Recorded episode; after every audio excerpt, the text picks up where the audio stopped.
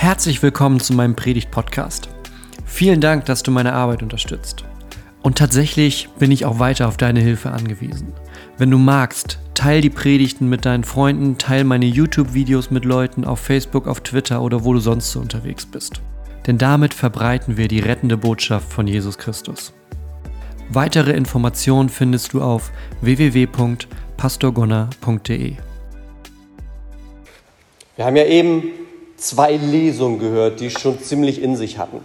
Da, da war es nicht so zimperlich. Ne? Erst Maleachi, der Prophet, der das Volk aufruft und sagt, kommt zurück zu Gott.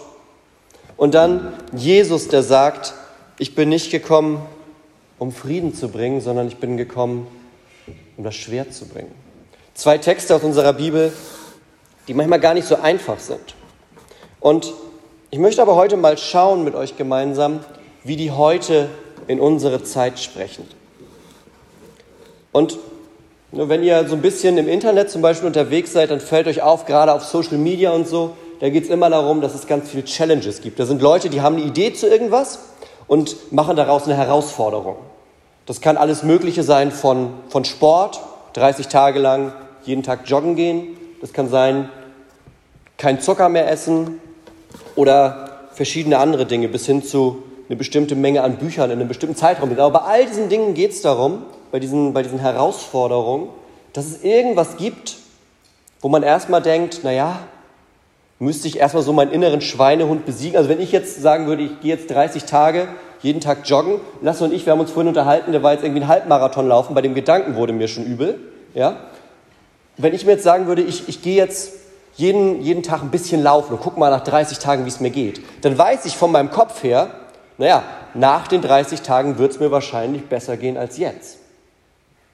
Aber genauso ist in mir drin, sträubt sich alles damit anzufangen. Das ist immer der Trick bei diesen Dingen. Man weiß eigentlich, am Ende ist es besser, aber man sträubt sich erstmal bei so Herausforderungen.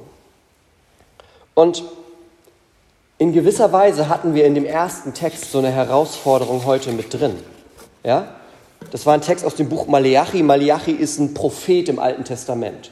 Und ein Prophet hat immer die Aufgabe, zum Volk Gottes hinzugehen und denen zu sagen, wie sie wieder auf den richtigen Weg zurückkommen. Also ein Prophet taucht im Normalfall dann auf, wenn vorher irgendwas schiefgelaufen ist.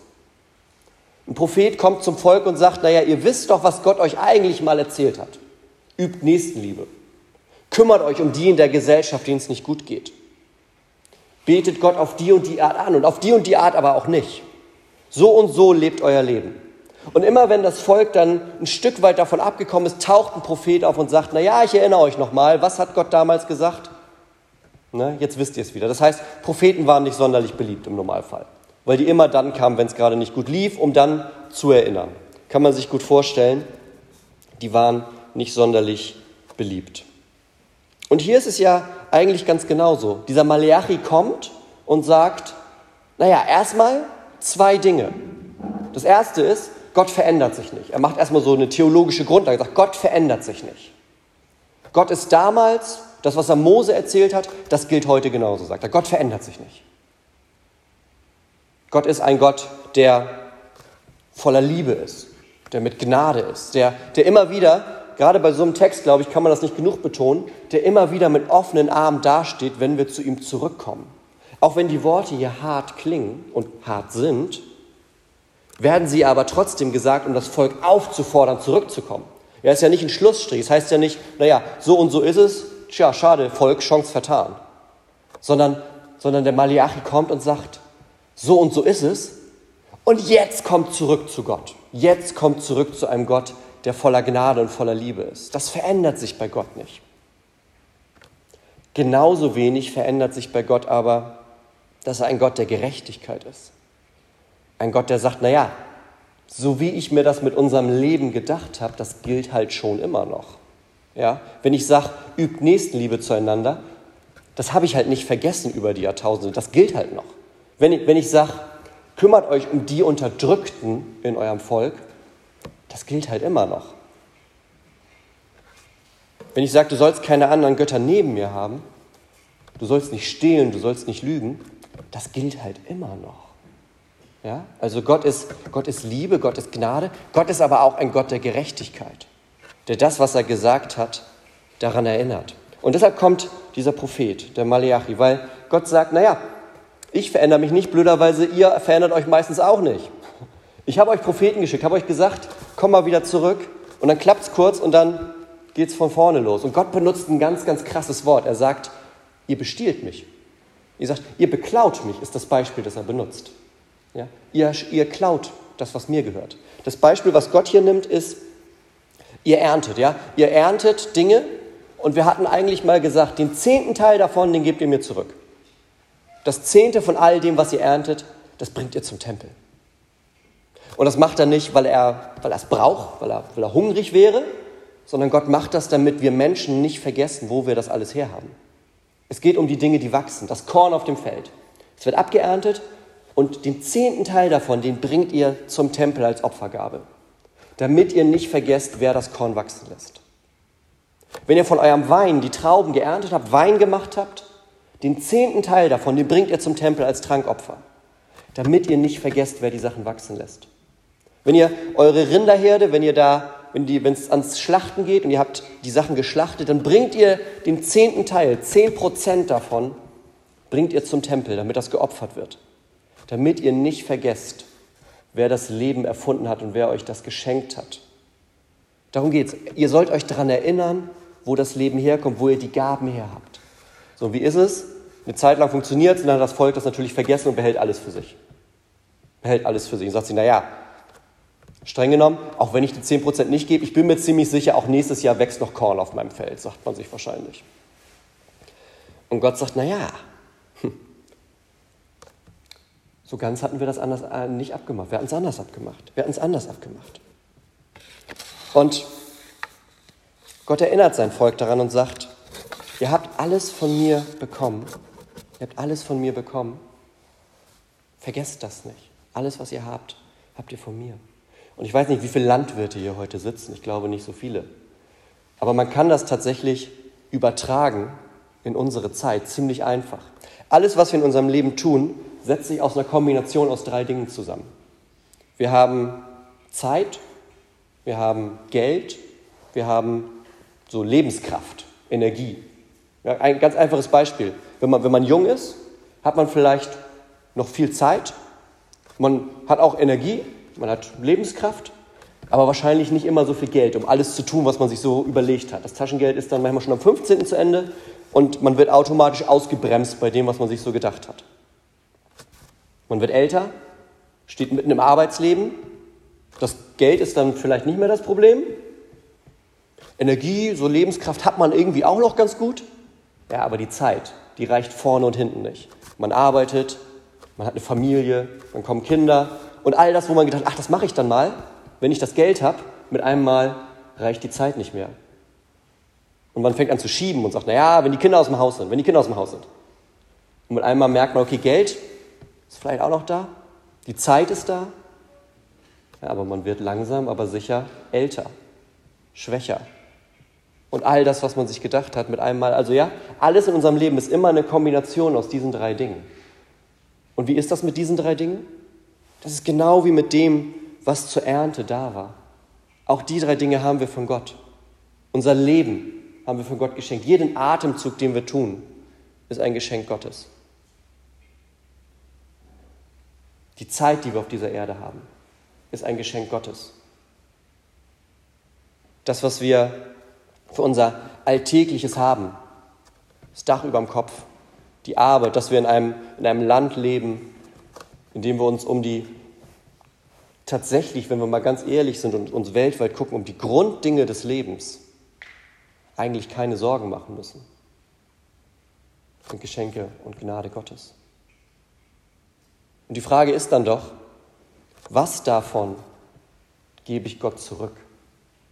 Was davon von meiner Zeit, von meiner Lebenskraft, von meinem Einsatz, von meinem Geld?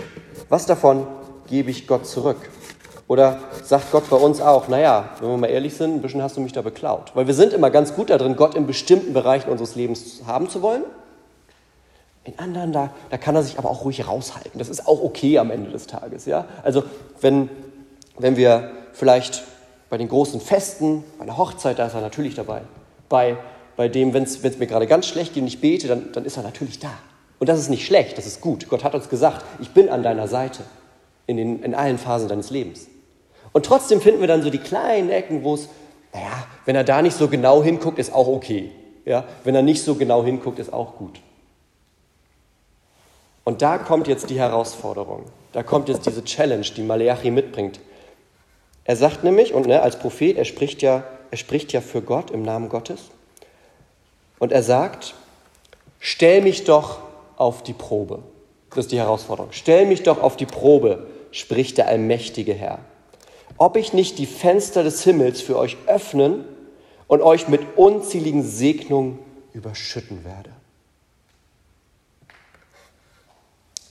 Dem Volk wird gesagt, ihr wisst, wie es eigentlich zu laufen hat. Ich schenke euch die ganzen Dinge und ihr gebt einen Teil davon zurück, damit ihr nicht vergesst, wo ihr es her habt. Tut ihr nicht immer. Und Gott, und jetzt kommt die Herausforderung, sagt er. Was wäre denn, wenn ihr es tut? Ja? Stellt mich doch auf die Probe. Guckt doch mal, was passiert, wenn, sagt Gott. Stellt mich doch auf die Probe, ob ich nicht die Fenster des Himmels für euch öffne und euch mit unzähligen Segnungen überschütten werde. Und das können ganz simple Beispiele sein. Zum Beispiel, jemand sagt, na klar, ich habe ich hab, ich hab Arbeit, ich habe genug zu tun. Ja, es ist nicht so, dass ich mich beschwere, dass ich zu, dass ich zu viel Zeit über hätte. Aber trotzdem finde ich es gut, mich bei uns in der Gemeinde, zum Beispiel in der Kinderkirche, zu engagieren. Ich finde es toll, einmal im Monat was zu gestalten, einen schönen Nachmittag für Kinder. Die kommen dann dahin und hören eine Geschichte, spielen Spiele, basteln was. Und wenn ich dann in den Augen der Kinder sehe, wie die strahlen, da geht ein Stück Fenster im Himmel auf. Da ist was von diesem Segen sichtbar.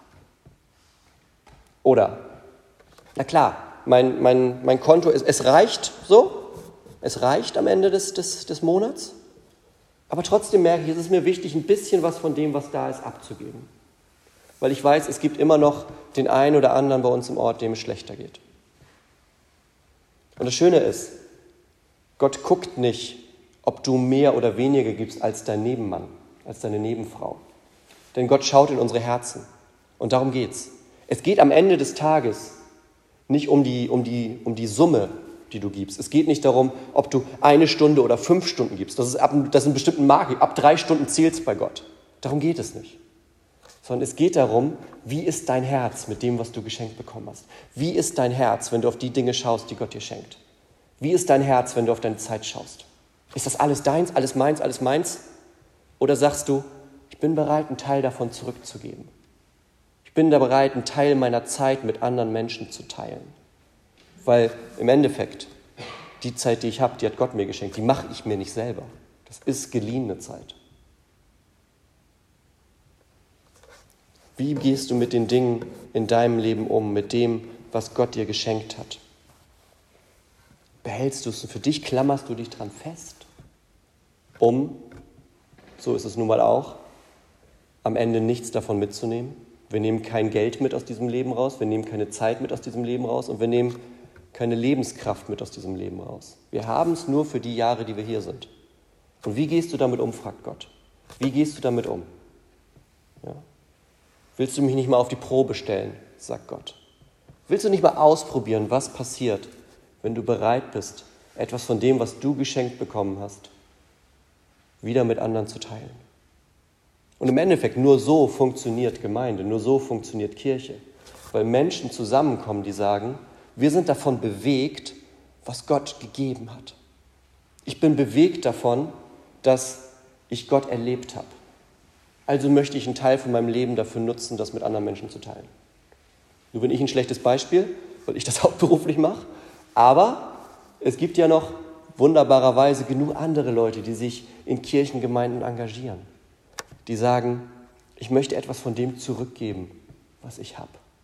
Ich möchte etwas geben von dem, was ich bekommen habe.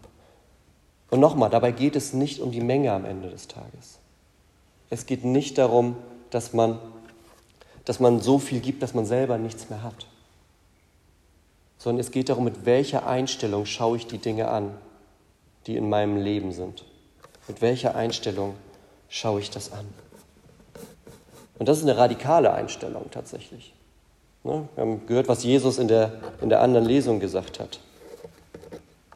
Ich bin nicht gekommen, um nur Friede, Freude, Eierkuchen zu bringen. Ich habe ein bisschen ergänzt. Ich bin nicht gekommen, um nur Friede, Freude, Eierkuchen zu bringen, sondern ich bin gekommen, damit ihr mir nachfolgt. Und das kann bedeuten, dass es Streit gibt, weil Leute das nicht verstehen. Das ist nicht gut, das ist nicht angestrebt, ja, aber das kann passieren. Und was machen wir dann, fragt er. Was machen wir, wenn wir mit einem Mal dafür einstehen müssen, dass wir etwas von unserer Zeit, von unserer Kraft, von unserem Geld Gott zurückgeben? Jesus sagt, dann stehst du dafür. Dann bist du jemand, der sagt, nee, mir ist das wichtig. Mir ist das wichtig, weil ich gemerkt habe, mein Leben ist ein Geschenk. Mein Leben ist etwas, das ich mir nicht selber gemacht habe. Keiner von uns hat sich selber geboren. Ja? Wir sind alle hier, weil Gott Leben geschenkt hat. Jeder einzelne von uns. Und auch jeder einzelne von uns von Gott gewollt. Nicht irgendwie ein Unfall oder ein blöder Zufall, sondern jeder einzelne von uns ist von Gott gewollt. Und dann zu fragen, was machen wir damit? Wie gehen wir damit in dieser Welt um? Auch wenn Leute sagen, okay, ist das nicht ein bisschen crazy? Ja, ist es. Aber unsere ganze Welt ist ein bisschen verrückt. Und dann jemandem zu folgen, der sagt, ich zeige dir, wer Gott ist, finde ich dann gar nicht mehr so verrückt. Dann jemandem zu folgen, der sagt, ich bin der Weg, die Wahrheit und das Leben, finde ich dann gar nicht mehr so verrückt. Dann jemandem zu folgen, der sagt, ich bin das Licht in der Dunkelheit. Selbst in den Momenten deines Lebens, wo du nicht weiter weißt, da möchte ich an deiner Seite sein und mit dir da durchgehen. Finde ich dann gar nicht mehr so verrückt. Das ist die Herausforderung, gerade im 21. Jahrhundert, wenn man theoretisch mit einem Druck auf dem Handy haben kann, was man möchte, sich ablenken kann, wie man will, in Welten entschwinden kann, die es eigentlich gar nicht gibt. Mit einem Klick, was man sich vorstellt, am nächsten Tag in der Post hat. Dann aber den Schritt zurück zu machen und zu sagen, all diese Dinge, die sind nicht für die Ewigkeit. Meine Beziehung zu Gott, die ist für die Ewigkeit. Das ist das Einzige, was wir mitnehmen nach unserem letzten Atemzug. Das Einzige, was wir aus dieser Welt mitnehmen. Ist nicht Geld, ist nicht Zeit, ist nicht Lebenskraft. Das Einzige, was wir mitnehmen, ist die Frage, wie ist mein Verhältnis zu Gott? Habe ich Gott kennengelernt? Habe ich erlebt, dass Gott ein Vater für mich ist?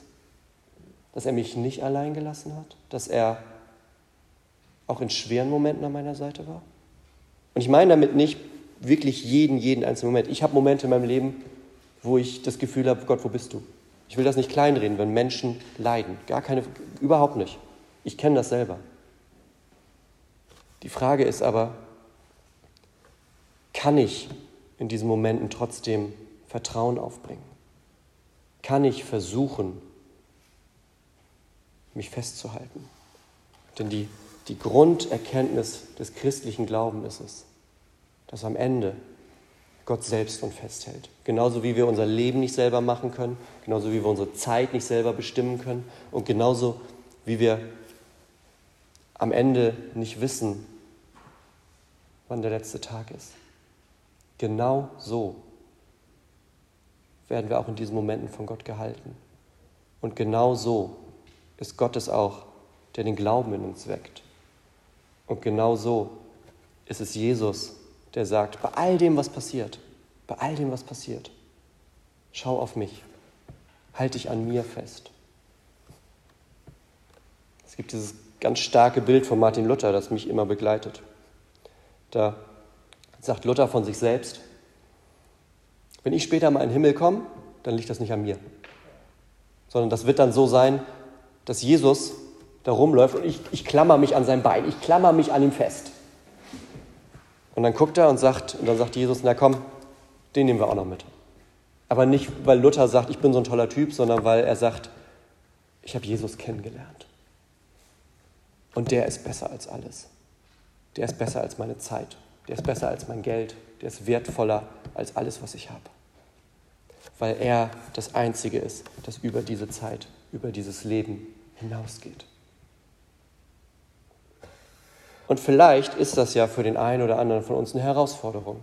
Für die Zeit bis zum Advent, vielleicht auch für die Adventszeit. Manche Leute nehmen sich ja für die Zeit was vor. Vielleicht ist das die Herausforderung, dass Gott sagt, stell mich doch einfach mal damit auf die Probe. Stell mich doch auf die Probe, sagt Gott. Stell mich auf die Probe, ob ich nicht die Fenster des Himmels für dich öffnen und dich mit unzähligen Segnungen überschütten werde. Stell mich doch auf die Probe, ob das passiert, wenn du anfängst, darüber nachzudenken, wie du mit den Dingen umgehst, die Gott dir schenkt. Wenn du anfängst zu überlegen, Gott hat mir meine Zeit geschenkt, was mache ich eigentlich damit? Was mache ich mit meiner Zeit? Gebe ich da von anderen Menschen etwas? Bin ich auch bereit, etwas von meiner Zeit für andere zu nutzen? Und ich weiß, wir haben am Ende immer zu wenig Zeit. Aber genau das ist ja die Herausforderung daran. Bin ich auch bereit, etwas von meinem Geld abzugeben, um damit Gutes zu tun? Bin ich auch bereit, mich einzusetzen. Vielleicht in der einen oder anderen Sache in der Gemeinde oder bei anderen gemeinnützigen Dingen. Bin ich bereit, etwas von dem, was ich geschenkt habe, weiterzugeben? Und bin ich dann, bin ich dann sogar bereit zu erwarten, damit zu rechnen, dass Gott die Fenster des Himmels öffnet für Segen. Nicht, weil es weil Gott so wie so ein Kaugummiautomat ist. Ne? Wenn ich oben genug reinwerfe, kommt unten genug Segen raus. So ist Gott nicht. Aber Gott ist ein Gott, der gerne schenkt. Ein Gott, der gerne gibt. Und ein Gott, wir haben es gehört, der eine Vorstellung davon hat, wie unser Leben ist. Also deshalb möchte ich jetzt gerne gemeinsam mit euch beten, weil vielleicht ja der eine oder andere in sich spürt, dass das eine Herausforderung fürs eigene Leben ist. Also lasst uns, lasst uns dafür beten, dass Gott uns dabei begleitet. Gott, wir haben von der Herausforderung gehört, die du unser Leben stellst. Dass du sagst, stell mich doch mal auf die Probe. Finde doch mal raus, was passiert, wenn du etwas von dem, was ich dir geschenkt habe, wieder einsetzt für mein Reich. Gott, da bitten wir dich, ermutige uns dazu. Gib uns Momente, gib uns Chancen, das zu tun. Gib uns auch einfach mal die Ruhe darüber nachzudenken, was machen wir eigentlich mit unserer Zeit, was machen wir mit unserer Lebenskraft, was machen wir mit unserem Geld. Vielleicht gibt es bessere Möglichkeiten als das, was wir gerade tun. Vielleicht gibt es Möglichkeiten damit, für andere Menschen zum Segen zu werden, dass andere Menschen etwas von deiner Liebe erfahren. Gott, ich bitte dich, mach du uns zu Werkzeugen deiner Liebe. Mach du uns zu Menschen, die in deinem Namen die Liebe Gottes in der Welt groß machen. Und wir vertrauen dir, dass wir das nicht aus eigener Kraft tun müssen, sondern dass du uns begleitest durch deinen Heiligen Geist, der uns stärkt, der uns immer wieder erfüllt, der uns immer wieder von neuem von innen aufbaut. Das bitten wir dich im Namen Jesu. Amen.